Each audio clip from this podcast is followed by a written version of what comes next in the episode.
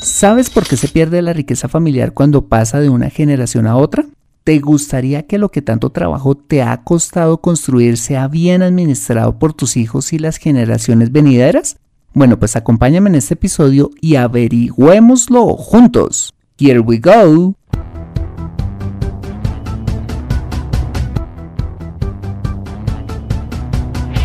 Bienvenido a Consejo Financiero, el podcast de finanzas personales donde aprenderás a manejar inteligentemente tu dinero, salir de deudas, tomar buenas decisiones financieras y alcanzar una prosperidad sólida y duradera. Consejo Financiero son finanzas personales prácticas para gente como tú que desean transformar su futuro financiero. Bienvenido a bordo.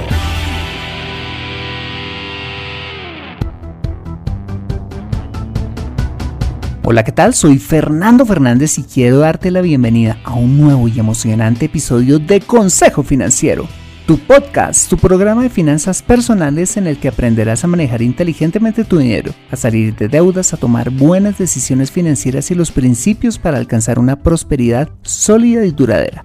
Como bien lo sabes, tener educación financiera no es algo exclusivo para los gurús en finanzas. No, todo lo contrario es algo que está hoy a tu alcance y que te ayudará a lograr tus objetivos de vida. Si eres radiooperador, técnico en computadoras, profesor de squash, politólogo o cualquiera que sea tu profesión, tarde o temprano necesitarás saber administrar correctamente tu dinero. En Consejo Financiero aprenderás de manera práctica lo que necesitas para ser un maestro de tus finanzas personales. Y como siempre te invito a visitar www.consejofinanciero.com, donde podrás encontrar este y muchos más contenidos de finanzas personales que estoy seguro van a ser de utilidad para tu vida financiera. Asimismo te recuerdo que puedes encontrarme en facebook.com como Consejo Financiero Podcast, en LinkedIn como Fernando Fernández Gutiérrez y en Twitter como arroba consejo acertado. Y antes de empezar, quisiera pedirte un pequeño pero valiosísimo favor si escuchas este episodio desde un iPhone o un iPad, y es dejarme tu valiosa opinión acerca del programa. Esto lo puedes hacer al entrar a Consejo Financiero a través de la aplicación podcast de tu dispositivo y bajar hasta calificaciones y reseñas y dejarme tu opinión dando clic en escribir reseña. Mira, esto me ayudará un montón para posicionar aún más el programa y de esta manera poder llegar a muchas más personas. Por adelantado, mil gracias por tu ayuda. Bueno, y ahora sí, empecemos con el episodio de hoy. Bienvenidos a bordo. Uno de los mayores retos de cualquier persona que ha trabajado diligentemente durante años y ha logrado cosechar frutos de su esfuerzo es hacer que ese legado patrimonial permanezca y crezca en manos de las siguientes generaciones, ya sean hijos, nietos y demás. ¿Por qué? Porque se requiere de gran sabiduría para preparar a dichas generaciones a ser buenos administradores de lo heredado. Hay algo espectacular que registra las escrituras en el libro de los proverbios que dice, la gente buena deja herencia a sus nietos. ¿Y eso qué quiere decir? Que la persona sabia no solo se conforma con dejarle herencia a sus hijos, sino que aspira a transferir su legado patrimonial a más generaciones.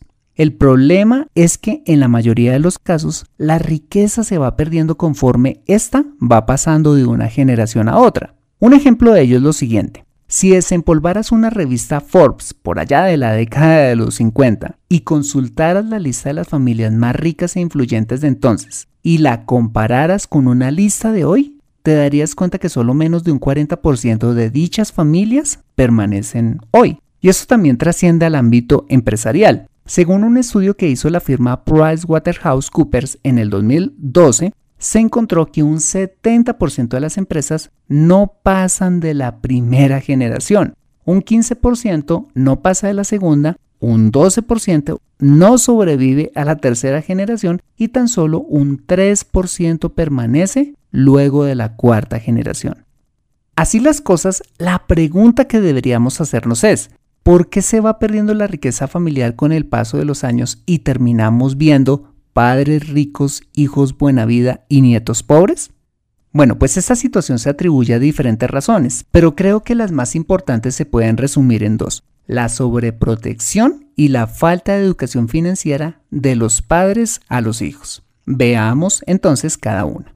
En primer lugar, se ha demostrado que la tendencia de los padres que han logrado alcanzar cierta estabilidad financiera es sobre proteger a sus hijos, dándoles lo que ellos nunca pudieron tener. Y en esencia podríamos decir que esto es muy noble, pero a la larga es lo que echa a perder a los hijos, pues al tenerlo todo, los hace incapaces de enfrentar el mundo real.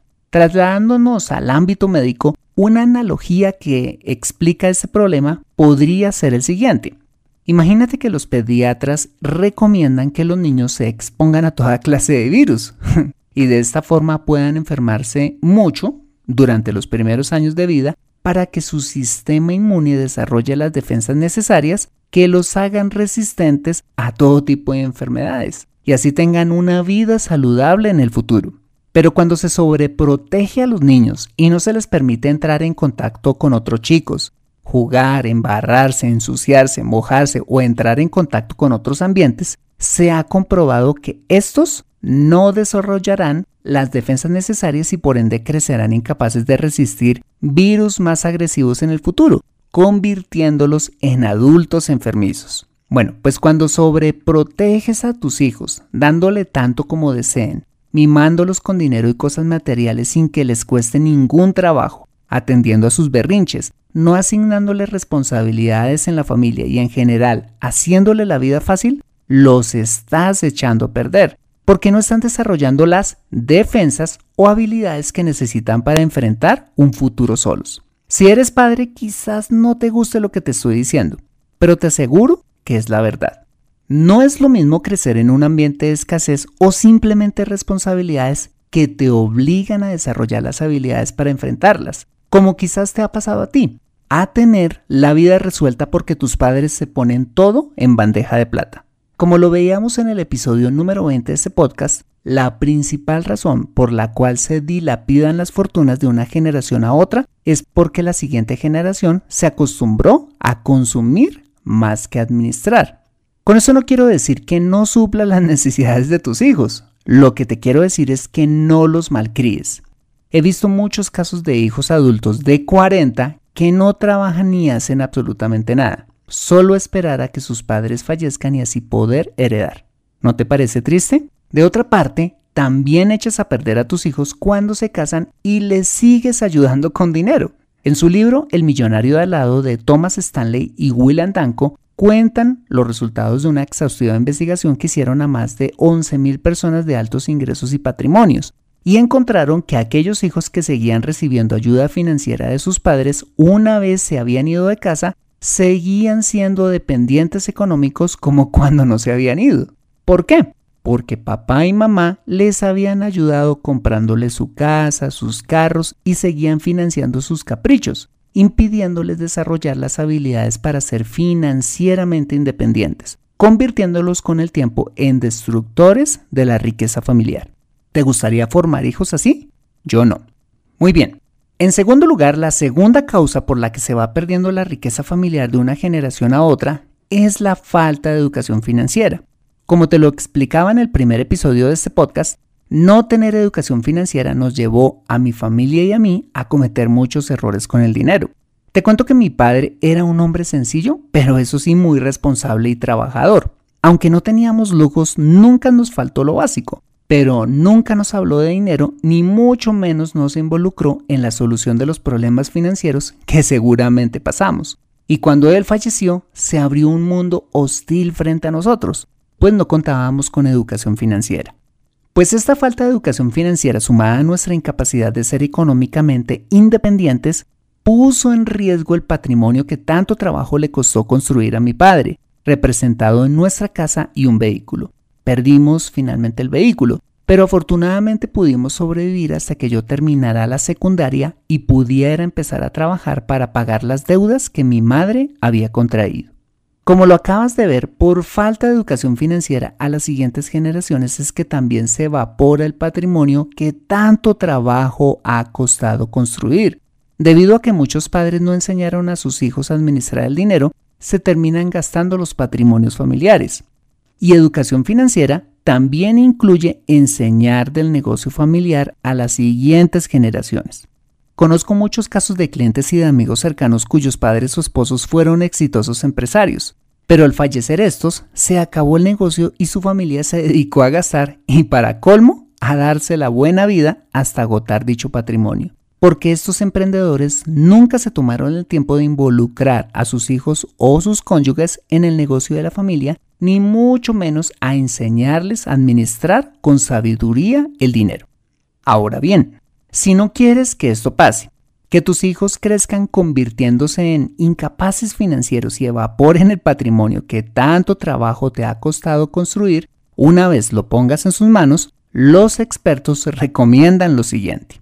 Bien, en primer lugar, el experto en finanzas personales Dave Ramsey y su hija Rachel Cruz, en su libro Smart Money, Smart Kids, no recomiendan darle mesada a los hijos, sino que ellos deben trabajar para ganársela.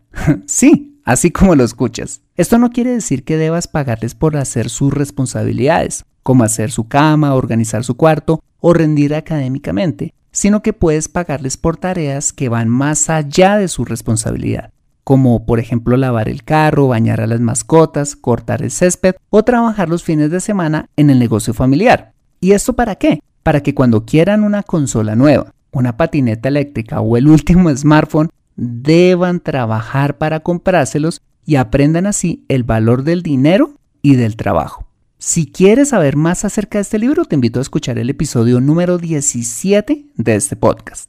Hay otro ejemplo espectacular que habla de esto mismo y es el de Steven Klubeck, fundador de la cadena de tiempo compartido Diamond Resorts International, quien con su esposa establecieron un sistema de recompensas para sus tres hijos. Resulta que cada uno de ellos tenía una botella de cristal y unas cuantas fichas que obtenían por comportamientos positivos como recoger la mesa, trabajar en el jardín o acabar sus tareas a tiempo, y que perdían por pelearse o ser maleducados. Al trabajar y acumular estas fichas es como podían obtener los videojuegos, las películas, los caprichos y lo que desearan, y no por el mero hecho de pedir y recibir por ser hijos de padres millonarios. Cuando hagas esto mismo con tus hijos, apreciarán mucho más lo que tienen y desarrollarás en ellos las habilidades necesarias para ganar dinero.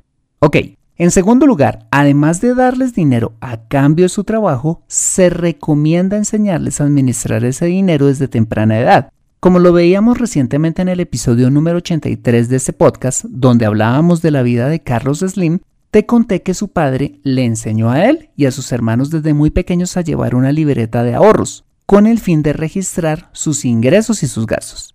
Eso quiere decir que dependiendo su edad, ya sean niños o adolescentes, hay que hablarles para qué sirve el dinero, cómo se obtiene, ayudándolos a hacer su presupuesto mensual, enseñándoles los principios del ahorro y la inversión, a jugar con ellos monopolio, abriéndoles su primera cuenta de ahorros o fondo de inversión o cuando ya estén más grandes sirve muchísimo involucrarlos en el presupuesto familiar y en la solución, por supuesto, de los problemas financieros de la familia y motivando en ellos el emprendimiento. En definitiva, enseñarles educación financiera. En tercer lugar, y si tienes tu propio negocio, se recomienda involucrar a tus hijos desde muy pequeños. Así como su padre lo hizo, Carlos Slim cuenta que involucró desde muy jóvenes a sus hijos en todos sus negocios. Hoy, Varios de ellos ya son presidentes de algunas de las líneas de negocios que su padre creó, permitiéndole a este a dedicarse a labores filantrópicas. Pero también puede suceder que a tus hijos no les interese manejar el negocio familiar, sino dedicarse a otras cosas. En este caso se recomienda formar sucesores entre tus propios empleados que quieran y tengan la madera para continuar con el negocio. En cuarto lugar, se recomienda ayudarle a tus hijos a ser financieramente independientes, explicándoles que ellos mismos deben construir su propio patrimonio y a no depender de tu dinero ni tu patrimonio para vivir. Y esto se logra cuando una vez salgan de casa, preparándolos para trabajar y financiar ellos mismos sus propios gastos y objetivos financieros, como casarse, comprar su casa, su carro o darse sus gustos. Quizás se suene despiadado, escuchar esto en especial si tienes cómo ayudarlos. Pero cuando los obligas a trabajar para conseguir sus propias cosas, se están formando para ser responsables de sí mismos y convertirse a la larga en buenos administradores de lo que les vayas a heredar en el futuro. Y esto nos lleva a la quinta y última recomendación y es heredarles lo suficiente. ¿A qué me refiero con ello? Veámoslo con un par de ejemplos. Dos de los hombres más ricos del mundo, Warren Buffett y Bill Gates, han declarado que sus hijos no heredarán más que una pequeña parte de su fortuna y que el resto será donado. En el caso de Warren Buffett, quien ha donado el 80% de su fortuna, equivalente a unos 37 mil millones de dólares, sostiene que la cantidad de dinero ideal para dejarle a los hijos es lo suficiente como para que ellos sientan que pueden hacer algo con ese dinero, pero no tanto como para que puedan decidir no hacer nada. Estoy totalmente de acuerdo con esta posición, pues cuando le haces tan fácil la vida a tus hijos, los echas a perder, porque no tendrán necesidad de trabajar, pero tampoco estaría bien dejarlos sin nada. Lo que recomienda este millonario es dejarle lo necesario para obligarlos a trabajar como lo hiciste tú y que tengan el carácter necesario para construir su propia riqueza. A menos, por supuesto, que quieran y estén preparados para manejar el negocio familiar, como sucedió con los hijos de Carlos Slim. Perfecto. Estos fueron los consejos para mantener tu legado patrimonial a las siguientes generaciones. Y para terminar, quiero contarte que en lo personal fue muy positivo tener que asumir responsabilidades financieras desde muy joven, pues estas me ayudaron a desarrollar las habilidades necesarias para enfrentar la vida. Y esto es lo que finalmente resume todo este episodio.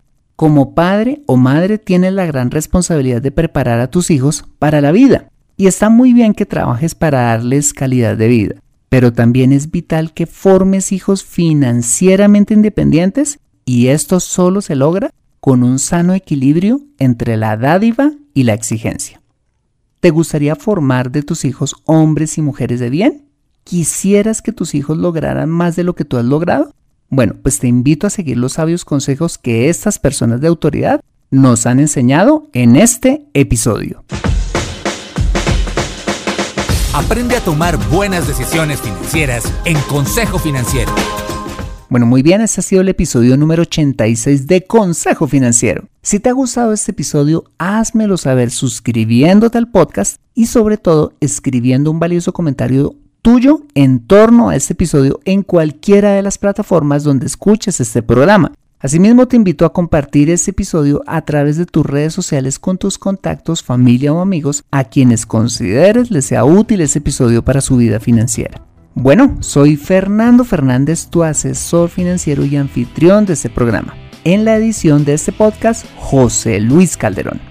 Muchas gracias por compartir tu tiempo conmigo haciendo jardinería, practicando senderismo, preparando la cena o donde quiera que estés y recuerda. Consejo Financiero son finanzas personales prácticas para gente como tú que desean transformar su futuro financiero. Buena semana y nos vemos en el siguiente episodio. See you later.